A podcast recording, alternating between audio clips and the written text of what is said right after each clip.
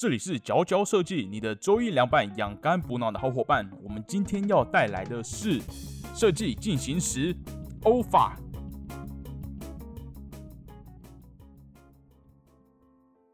哎哎呀，这次哦，进入节目前，我们先暂停一下。我们上集跟这个优塔合作啊，我们这一期哇，很荣幸，我们又即将跟一个台湾在地的这个永续材质图书馆来进行一个合作喽。好，这是很棒，这是要提供礼物给大家。大家先别走开哦。永续图书馆，哇，这是什么新的机构呢？好，它在哪？不在台北，是的，它在台中。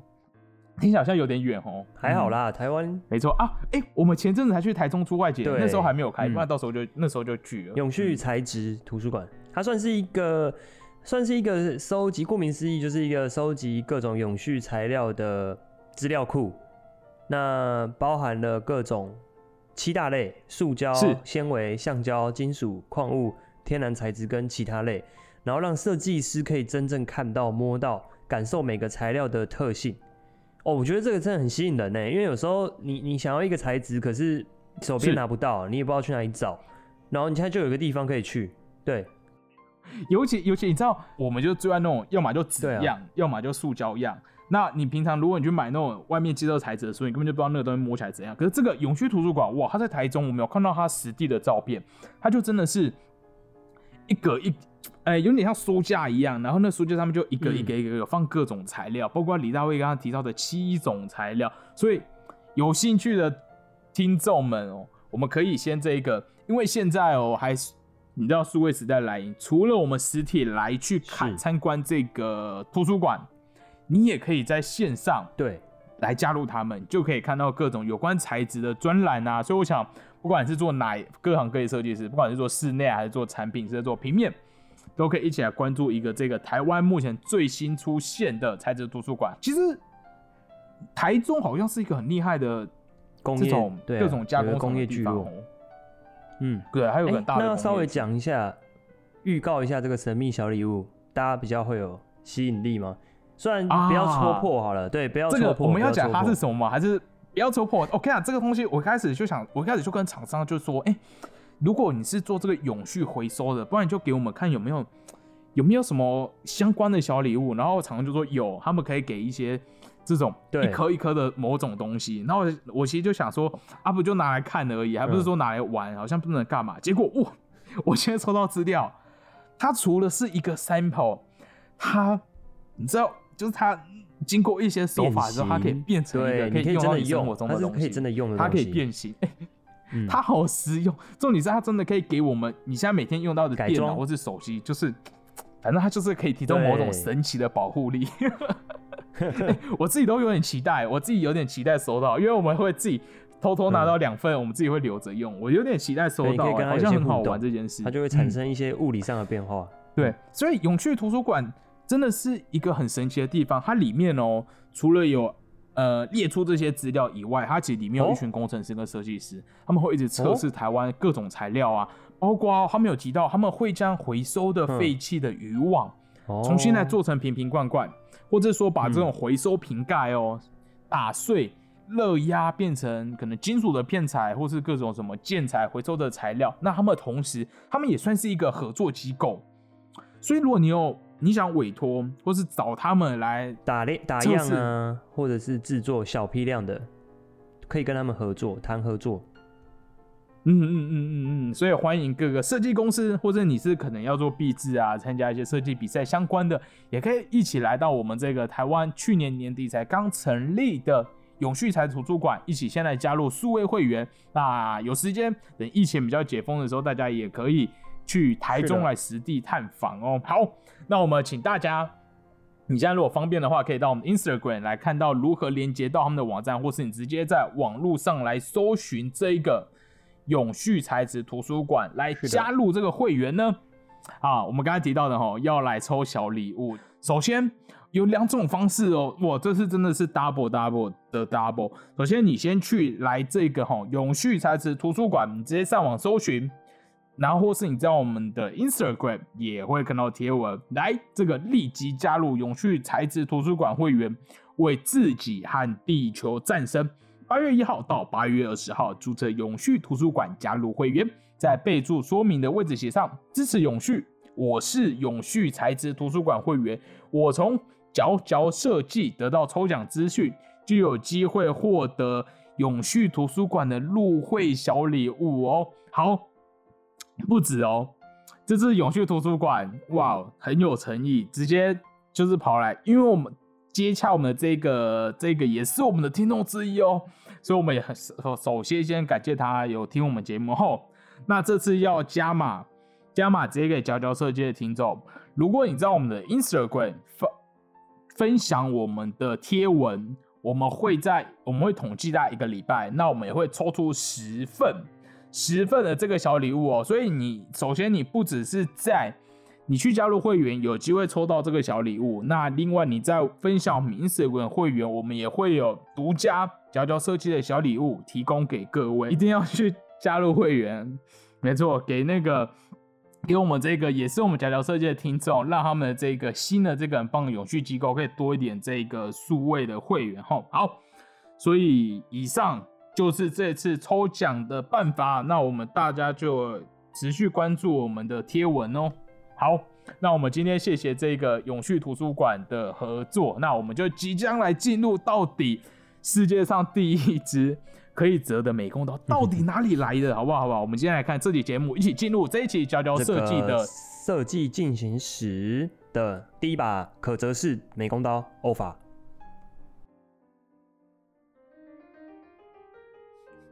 好，欢迎大家回到这一期的佼佼设计，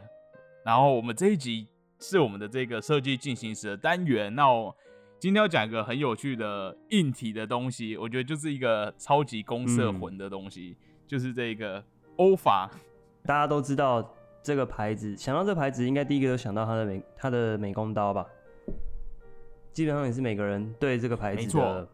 的连接。是不是只有公社的人会认真注意到有个美工刀叫欧法？其实我以前也从来没有注意到美工刀到底是什么牌子。但是不知道什么，那时候进去大学的时候，就一直听到大家说，哦，要买欧法，要买欧法的东西，对，你就被相被渲染这样子。好，那我们来跟各位，就是如果你可能不是公社的人，我们来介绍一下这一个欧法，它就是呃非常知名的一个美工刀品牌。然后它在坊间最常见的，应该说如果是设计师最常用的，就是一个黄色身体、黄色刀身的美工刀，然后还有各种尺寸。那它比较特别的是。它有什么切元器啊，或是有一种很像披萨的那种刀，反正它有出一系列的各种设备。我们查了一下才知道，原来欧法它有非常惊人的历史成绩，而且它它嗯蛮有蛮有渊源的。对对对对对，好，我们来讲一下欧法。那我们现在就来介绍这个欧法欧鲁法株式会社的故事。是的，好，这个欧鲁法呢，他的他一开始他的创办人。叫做尤修奥卡达，就是他好像从小是在他们家在做纸做纸的嘛，对不对？嗯，就是生产纸样什么的，然后就会常常面临一些工厂的师傅需要去切割家里生产出来的纸，但是那时候因为传统的刀片都是整片刀这样子去切割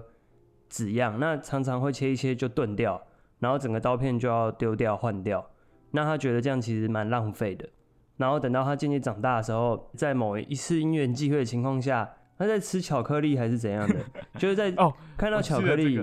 对巧克力跟那个碎玻璃，因为他说以前的穿呃很早期的人人可能会用碎玻璃去切割东西，然后他就是把它跟所谓的巧克力连接在一起，因为巧克力其实是一整片，但是它可以一块一块折下来，对，然后把这个概念跟这个碎玻璃结合在一起，然后就诞生了第一把的。这个可折式的美工刀，其实它刚开始推出来的时候，没什么人理它，就是他找很多制造商去帮他，想要帮他们生产，大家都觉得这什么这什么怪物，根本就不会有人想要。然后他们是想说，算了，大家都不想用，那就自己来生产。所以他们就是自己整个算是就是主公司，然后去去生产制造，然后发行去推广这个可折式的美工刀。那这个年代大概是在好像是一九五九年，一九五六。一九五六哈，对，这个公司后来成立在一九五六年，嗯没错。我刚才补充一下，巧克力的部分，它有一个很神奇的故事，是说他对他想到巧克力，然后他说这个巧克力是他童年回忆一个美国大兵还是美国人哦，给他的巧克力，给他的，嗯，很神奇的故哎、事。就这样子一个感觉是一个蛮小的点，然后就直接就是一间公司嘞，就创出一间公司，而且他们是属于一个创业，他们最早就投入了一笔钱，哦对对对，然后就做了，他们就哦做了一千把，只哦，三千只哦，三千只，anyway，他就嗯做了几千只，然后就出去卖，然后我们这时候又发现，哎、就是这时候其实也是跟现在的刀片有个故事，就是说他们那时候做的时候，因为都是偏人工做，他们就发现每个刀子都稍微有点不一样，他们那时候就开始认真想有没有办法标准化这件事情，对，所以标准化这件事情也让美工刀现在虽然全世界各个品牌都在做，但其实你知道那个刀身就几乎是蛮刀子是蛮通用的这件事，嗯，嗯它哦，对，它定义出了美工刀的刀片的宽度尺寸，对总共好像就 是十八米嘛，二十米跟什么二十二米之类的，你说就是两种两种宽跟细吗？不止哦，好像还有第三种那种特哦。特大号，就是更更宽的这样。然后其实我们现在看到的它的黄色的那个刀壳身身吗？对，其实也是壳。从那个年代好像就已经确立了，哦，是很有历史的这个颜色的选择。我记得他说他希望那个刀身好像什么很温暖的一个什么嗯淡嗯嗯黄橘的颜色，淡对黄色这样子，很很有其实很很很随机耶，就是很随机想要然后然后然后这个东西就这样子就一路传了好几年，好像都也不用特别改变哎，就一路下下来这样子。讲一下这个阿鲁法欧欧法这个名字的原因。嗯，他们当时嗯要命名的时候呢，然后他们就他们是先从日文来想，这个对欧鲁欧鲁就是折的意思，折或折断的意思。哦然后这个哈，它其实它在日文原本想要叫做欧鲁哈，然后它的这个嗯哈呢，就是刀刃的意思。但是哦他们那时候就命名完，对，嗯然后命名完之后就觉得好像外国来说很难发哈这个音，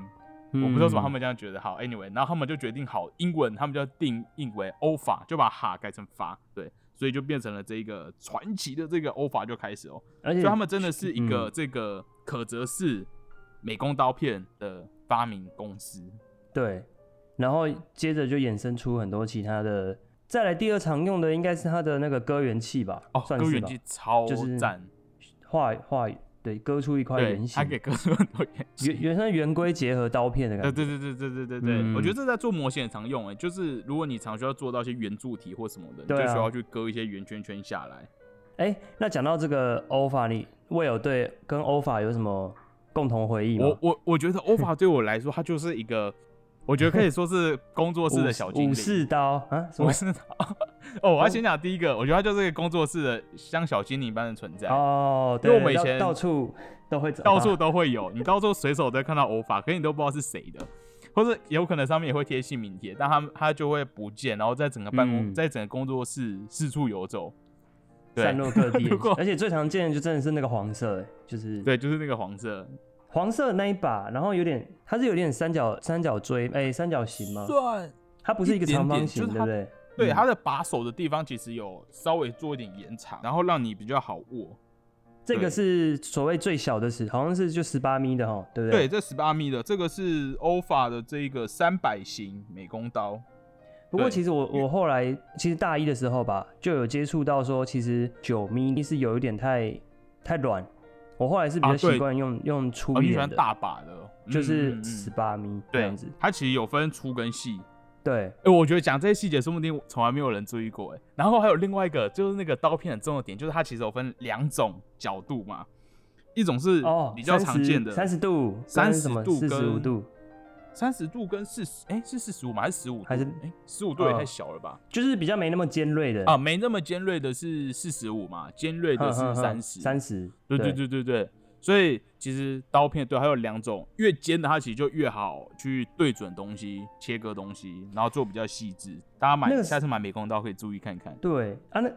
哦，那个时候之之所以会接触粗的，是因为那个时候要狂切那个 ABS 板，超级硬，就很硬，然后很厚。那其实细的会很难施力，就可能会左右把你的力就是哦，对对对对分散掉。对但如果一旦用粗的，整个就是哇超扎实的，直接画下去很爽。，我们以前在大学的时候就有很老师们都很疯狂地出现奇怪作业。然后刚刚哦对提到 ABS 板，它就是某一种塑料板子，嗯，然后它很硬。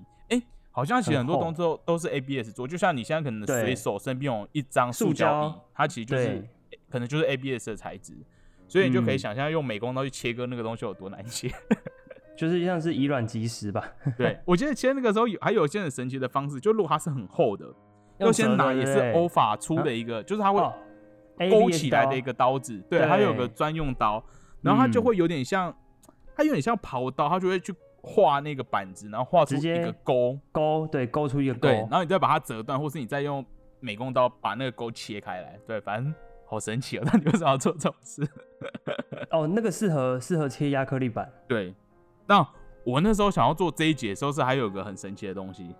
就是我在大学的时候做一件很哦，对，很奇怪的事情就是对我我会我跟你讲哦，大家现在会做什么事？我想想看，大家可能会什么自主滑板，还是说自己组合组合什么组合电脑，还是说还可以组合什么？其实好像没有太多改改装机车组合。好啊，改装机车对，好，大家都会做这些改装的东西，但是你知道，身为公社人，我以前会做一件事情，就是改装美工刀。那我怎么改装美工刀？这是一个这是一个巧合的故事。就是我以前对我最早会买黄色的这个欧法，然后它上面其实很特别，到时候可能会 po 在 IG 给大家看。它就会有一个，你知道一般美工刀会有个滑轨嘛，会有个地方让你大拇指按，但是欧法这一系列的东西，它是比较否做怎么讲手工艺，做一些嗯工程、工业需求的，所以它会有定位的，有弹簧的嗯旋钮，对，它就可以把那个美工刀的位置、刀片的位置啊，紧紧的卡住。好，然后呢，我记得我就是后来就是比较穷，然后我就 我就买另外一支是金属刀身的，然后这次就是嘣，我就发现这两只 美工刀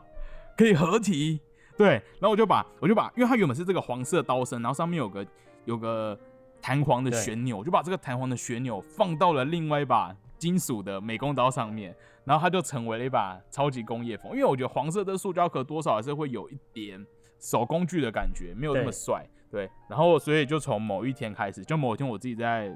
学校工作室无聊就煮了开始，我就诞生了一把 我自己在用美工作。哎、其实我是前两 天听威尔讲，我才知道有有这件事情。，对，其实我我好像也忘了哎、我忘了我有没有跟大家发现威尔这样子做，其实真的会让那个美工刀整个美起来、哎我我我觉得对，哎、我现在煮欧法给你看。可以来，我跟你讲，我现在哎现场欧法不知道可不可以看得到看得到你这一支刀，搞不好他会来联系你。哎 哎、我觉得可以 IG 发一下，哎有可能对我会在 IG 发。因为你这个搭配其实真的蛮美的。真的蛮美的哦。大家现在听到这声音，就是我现在临时在那个博客来订了一支刀子。对对，因为其实我大学毕业之后，我就比较少在做模型，所以我其实后来这把刀就就像我刚才前面讲的，它就会在各种展览、各种活动里面，你就刀子带出去用一用，它就会消失不见。所以我其实最早那把刀我也弄丢了。于是呢，我这次为了复刻，为了复刻我这个大学回忆，我就临时在博客来买了。哦，所以其实你也你也用如果如果丢了啊。对，我已经用丢了。哦我跟你讲，我刚才讲那把美工刀，其实我也已经煮了大概三两三支，然后就是三步、哦还可以到两三然后我就会再买一只 OK 回来煮。对，而且我记得我那时候要毕业的时候，然后那时候展览弄得很忙，我们就在新一代弄展，然后我有时候就你知道，有时候忙一忙，就手边就美工刀拿起来切一切，那我就转到背面，发现有贴姓名贴，然后可能是某个学妹的，然 后然后就把姓名贴撕掉。怎么会在我手上？然后就发现怎么会在我手上？对，好，大家大家大家稍安勿躁，我们继续来讲一下这个。所以欧法它其实顺带一提，它是一个这个大阪的公司。然后我们刚刚好像都没有讲到是谁发明。我一开始有讲到他的创办人，我们的哦嗯有、哦，你有讲创办人了，好，太好了。这个游戏 O Okada 跟他兄弟的对不对？小弟弟 Sabuaro，、没错，一起做这把美工刀。所以现在我还在自主这把美工刀，我希望这可以成为一种设计潮流。我现在已经煮完了，哎很可以远端看一下。对酷，其实我就是做两件事啊，我就是把黄色的这个刀片的它的这一个这一台这个不知道叫什么，它这个旋钮拆下来装到这个金属上，然后你就可以看到它大小很刚好，然后就会是一个收纳的很干净的刀子。哦好，好，好啦，所以就是这把就是我自主美工刀，大家也可以呃有兴趣自主一些，哎、不知道大家有没有自主一些生活中的小东西，例如呃自主还可以自主什么？自主你的车机。自主隔离哦，没有。好，对，好，以上就是这一集这个欧法，大家应该手边都有容易看到。然后，如果你没有以前没有追过这个这个品牌呢，你现在如果在那个美术美术店，哎，美术社啦，美术社，哎，我太久没去，我久到我都不知道怎么讲了。对，你如果去美术社，还有去文具店，对，看到那一整排黄色的。的这个美工刀片们就可以注意一下，然后也可以看一下他们其实出各种功能的。好，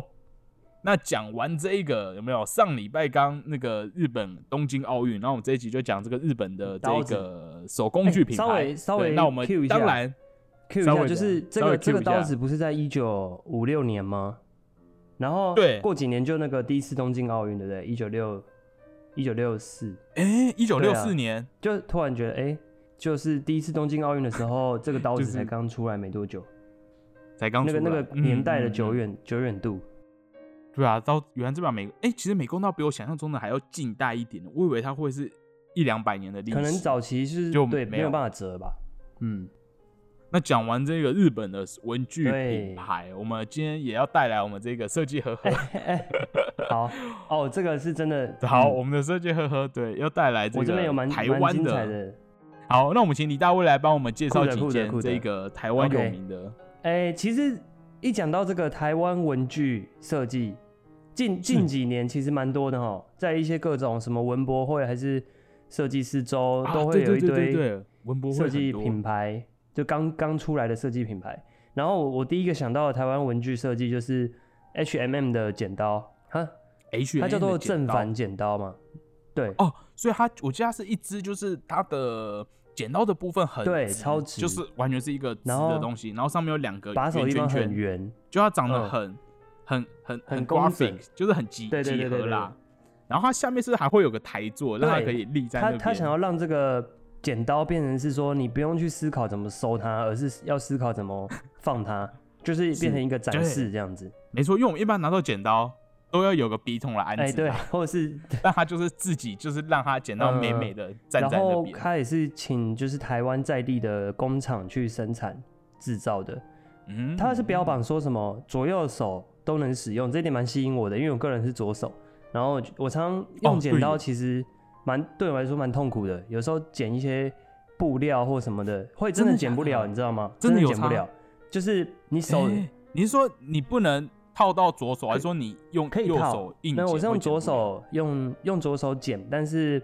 你剪下去就会像是整个软掉，软掉，就整个整个布可能会跟着你剪刀就是软掉，完全没有办法使力这样子。其实蛮蛮神奇的，我觉得左右手对于剪刀的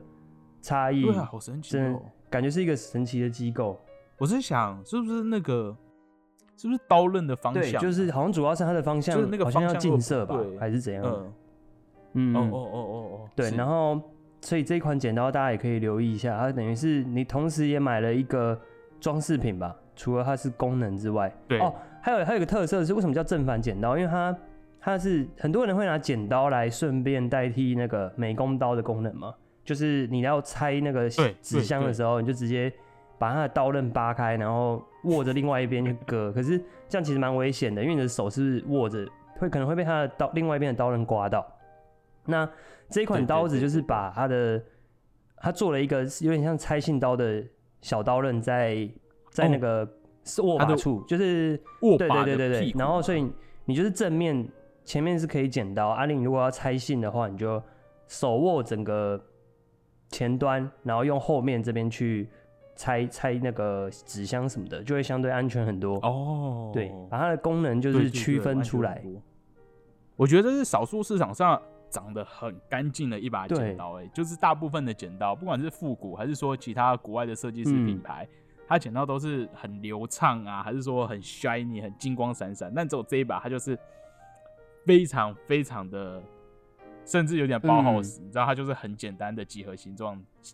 组合在一起。哎，讲到这个，我想到之前你不是说你你你网购那个德国的剪刀，我是好奇它它是长什么类型的。它就是长得很像是，其实长得很像你去理发店理发的剪刀哦，所以是亮对，它其实就很传统，是镀电镀的那种亮面的，对，所以它其实三号有一点复古感，哦但它处理的细节很漂亮。应该说它是很平均，你知道，因为那个呃剪头发的剪刀，它其实会一个圈圈大，一个圈圈小。哦对，可是它那一把它就是两个圈圈都哎、一样大。那跟这个是有一点像，很干净的一个复古剪刀。跟这有一点像吗？哦，有点像。诶、没有，它还是偏传统剪刀的造型，就是都是很这个算是比较扁的哈，它是，然后对它这个很扁，而且它尖端是不是也是完全是平的？对，哎、对，它全平的其实蛮不常见的，哎通常剪刀前面都会它尖端是平，的，所以其实也也也蛮安全。对，不会戳。到。嗯，讲到刚刚这个复古剪刀，我最近听到一个字叫做 neutral。什么意思？Neutral neutral 什么意思？neutral 就是哦。我们有个字叫做 ritual，ritual 就是所谓这个复古，然后到近代，很多人就开始缅怀，或者是不一定是缅怀啦，开始觉得复古的东西很嗯。漂亮，但是不一定直接想要直接去找复古物件，我们可嗯能把它重新的设计，但是有那个复古的灵魂在，就会变成是一个新的复古，就会被讲成 neutral、嗯对，像我知道那个呃五金行 Fine Metal Shop，他们有出一个这个日历，我觉得它三号也是有点哦 neutral 的感觉，有有有就是一个很传统大家的日历，嗯然后它上面的排版也是有点参考日历旧日历的排版，但它用一些新的印刷手法去表现它，我觉得这就是对啊一些 neutral 的表现。再来还有另外一个，还有对对对，呃，也是很有名的，我想你一定听过，叫做漆木设计，你知道吧？哦哦哦哦，我知道我知道，可是他们有做什么？你觉得他可能一开始有名是它的灯嘛，它好像有一些灯啊，有一些家具类的的东西。可是它前一阵子出了一个叫做多宝格的，算是文具收纳，你有听过吗？它好像有上募完全没听过哎、真的假的？它有上那个募募资平台，它的理念其实是源自那个乾隆。哎、这个好像也是你说的 neutral 哎、呃，源自乾乾隆的那个乾隆好像很爱收藏东西，然后他就有很多收藏那些对东西的容器，可以放很多的。那时候好像是根据不同的收藏品，然后会跟他为他定制收藏的盒子。那有点像是用那个概念，然后那些盒子都很多的花招跟机关，就可能可以拆来拆去，呃，打开之后又可以再打开，又可以再打开这样子。然后他就把这个概念用很现代的手法，就是做的很极简，就是从金属单纯只用金属片去烤漆、弯折跟烤漆，然后去做到取它这样的意象这样子。对，还有他有出笔筒等等的，嗯，对，积木原来就是那个扇扇子屏风很有哎名的那个屏风的设计的团队。大家如果以前有看设计杂志，前几年会有一个，它就是一个屏风的框架，然后中间有个很像扇子的圆形会打开来变成一个屏风。对，那李导演刚才讲到那个，我查了一下，它蛮有趣的地方是说，它就是个可以，它可以算是一个可以展开来的笔筒或对它就是你桌上有那个可以有一个对，可以打开来的感觉。嗯收纳，然后又可以整齐的遮蔽，不会说都要坦就是坦荡荡的杂乱这样子。嗯嗯嗯，积木好像很擅长玩这些几何，然后这种像是屏风啊，或是一些机关的东西。这个好像真的也算 neutral 哦，酷嗯 neutral，对，我觉得这个算，尤其连接到那个多宝格这个东西。对，啊，算是一个文化的重新诠释。好。哦，接下来这个厉害哦，没有，好，这边再提一个好了，也是很有名的，你一定听过，但好。它就叫做物外设计，这个你一定知道，哦它的物外有铜有有。铜制的笔，但这个比较是走算是收藏精品类，就比较不是那种纯功能性的，也算是一个台台湾文具的代表吧，我觉得。对，物外设计在蛮早就提出了很多这个呃铜嘛相关的这个文具，然后其实在很多那个美术馆、很多的那个礼品哦店都有看到。然后也都有销到外欧洲去。接下来我要讲这个厉害的，准备好了哈。请说。好，好，这个还有更厉害的吗？有有有有屋外屋外已经算是很知名的一个，最早它那个六角柱就很。我现在这个厉害的嗯呢、是超 local 的，就是以上以上提到的超这几 local 以上提到这几间都是一些比较设计，就是比较设计型的，可能年年轻的品品牌吧。等一下，local 我知道好像很多、欸，真的？吗？是该不会什么飞龙还是雄哎、狮吧、哦，我倒没想到那些。local 成这样？我我现在想我要讲的这个是，我讲它的名字，你应该、嗯你应该没感觉，但你一查就知道它是什么了。好好好像它的品牌名就叫做 KW T R I O，K W T R I，你你可能要 K W，然后一个 dash，一个横杠，然后 T R I O。他做什么？让我猜猜看，在我一边查的过程中，你猜？其实我原本都不知道他是台湾的公司或台湾的品牌，然后我是因为一个故事，这是有个故事，你先查一下它是什么，你是你有查到吗？好，我我我在想我要查还是我先猜还是什么？他他很常在生活中看哦，超长的，你绝对看看过，那那我可能也会有吗？你也有，你有可能有，而且甚至每个人，我有每个人搞不好都曾经有过。不可能，然后是文具、哎，对，文具类，啊，它出的这个品相就是、嗯每个人一定都经历过啦，只是不见得用它这个牌子，但它这个牌子实在太常见了。该不会是那种很路边很常见的圆珠笔吧？哦，我突然想到玉兔牌，好，但但不是，玉兔牌是比较老 老老一辈。，好，那它它是它是笔类吗？它是笔哎、它不是笔类，笔吗？不是笔类，可是跟笔有关哦。就跟笔有关的工具，对，，太难了吧？跟笔有关的工具，好，我决定来查。跟笔有关的就那几个哎、跟跟笔有关的器具有哪些？橡皮擦还有什么？铅笔盒，再来，快了，快了，快了，接近了。呃呃呃，削铅笔机，哎、对，没错，削铅笔机。我看到了，但但它的东西长得长得就是你不会注意到它它怎么来的。我不确定我到底有没有用过，因为它长得就是很平很平淡的削铅笔。但是你不觉得这个 logo 很常见吗？我想不起来，但但我觉得我用过它的打孔机，它打孔机看起来有点熟悉。好，但我要讲的是说，因为这个这个牌子呢，我跟他有一些故事啊。就是我小学，哎、好，那我先提一下好了。延续刚刚说的设计，其实这个牌子近期也有出一个是设计款的削铅笔机哦，你一定看过，哦，叫做长得很像三角饭团，在成品一定会看到。那我好像知道这对间公司哎、然后，嘿因为这我好像知道这间公司跟哪个设计公司合作，然后有出一呃然后些新的就有得那个 Good Design 的样子。它就是一个三角对柱，对对对对然后可以让不同大小的手，那个真的长得很好不同大。小的手都可以握。然后我觉得这算是也算是一个转型吧。对，因为我去应征那间设计公司，哦啊，酷哦！对，他们在那个象山那边。这个系讲到三角柱小铅笔，它这个系列叫 Urban Prefer 系列。那我跟他的故事是在是一些是其他是另外一款哦，就是我要生小一的时候，有一个同学的妈妈送送给我，嗯就是那时候因为你要生小一都会有一些那个装备要点满，要就是你可能会需要一些铅笔盒或者是削铅笔机，然后他就他就送我这一台削铅，就是这个牌子的削铅笔机，型号是三一四